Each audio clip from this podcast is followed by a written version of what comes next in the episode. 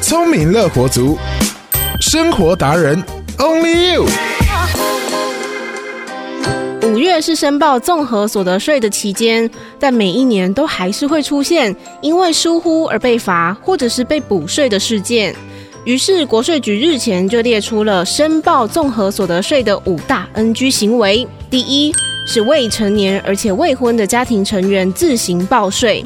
即使在经济上独立了，但因为是未成年，也还没有结婚，所以还是要跟爸爸妈妈一起申报。以及因为今年要申报的是去年的综合所得税，所以今年新婚的夫妻要一起申报的话，也是错误的。第二。依照今年申报的标准，每个人的免税额是八点八万元，而且年满七十岁的纳税义务人本人、配偶以及直系长辈，免税额还可以加码到十三点二万元。而且申报抚养没有在工作的家人，还可以把免税额合并，又不会增加所得。但还是要留意抚养资格的限制，在对方已经成年的前提之下，应该要符合在学或者是身心障碍、没有谋生能力等条件，而且必须是直系亲属才可以列报。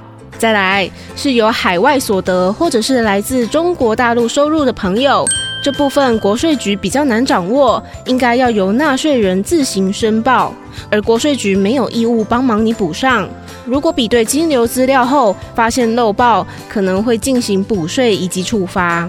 另外，常见的漏报项目还有包括抚养亲属的所得。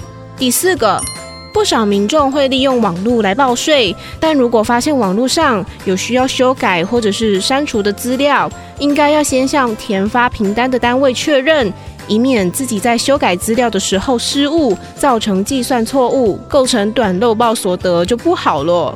最后，在列举扣除额的部分，常常被误报的有光明灯、安太岁或支付塔位的支出。其实这些具有对价的关系，性质比较接近购买，而不是捐赠。而在医药费方面，包括医美整形、坐月子以及请看护，都不属于可以列举扣除的项目。另外，教育学费扣除额也只能列报子女的学费。纳税义务人本人以及其他家人的学费都不算数。好好的了解申报综合所得税的五大 NG 行为，在申报之前做好准备，才不会浪费宝贵的时间。聪明乐活族，我们下次见。